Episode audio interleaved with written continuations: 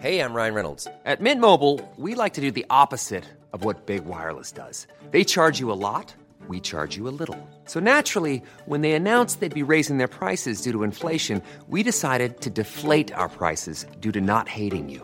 That's right. We're cutting the price of Mint Unlimited from $30 a month to just $15 a month. Give it a try at mintmobile.com slash switch. $45 upfront for three months plus taxes and fees. Promo rate for new customers for limited time. Unlimited more than 40 gigabytes per month. Slows. Full terms at mintmobile.com.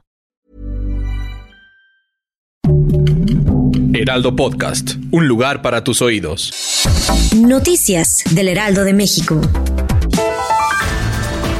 La Secretaría de Seguridad del Estado de México informó que ya suman 18 los detenidos de tres células de grupos delictivos involucrados con los enfrentamientos en el Valle de Toluca y zona sur. Por motivos de seguridad, la dependencia decidió no dar a conocer el nombre de los carteles a los que pertenecen los detenidos.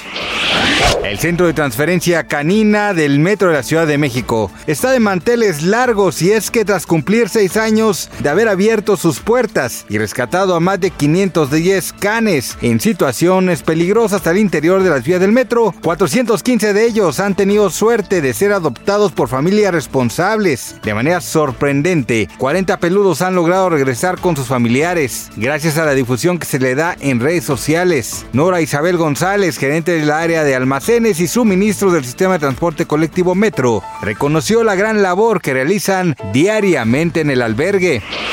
El expresidente de Panamá, Ricardo Martinelli, fue condenado a más de 10 años de prisión por el delito de lavado de dinero que supuestamente realizó durante su mandato durante 2009 a 2014. El tribunal lo condenó a 128 meses de prisión y una multa de 19 millones de dólares. Así informó el fallo. El exmandatario considera que su situación es un juicio político amañado para evitar que vuelva al poder en 2024.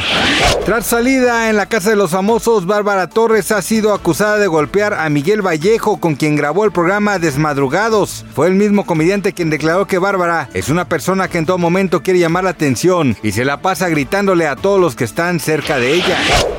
Gracias por escucharnos, les informó José Alberto García. Noticias del Heraldo de México.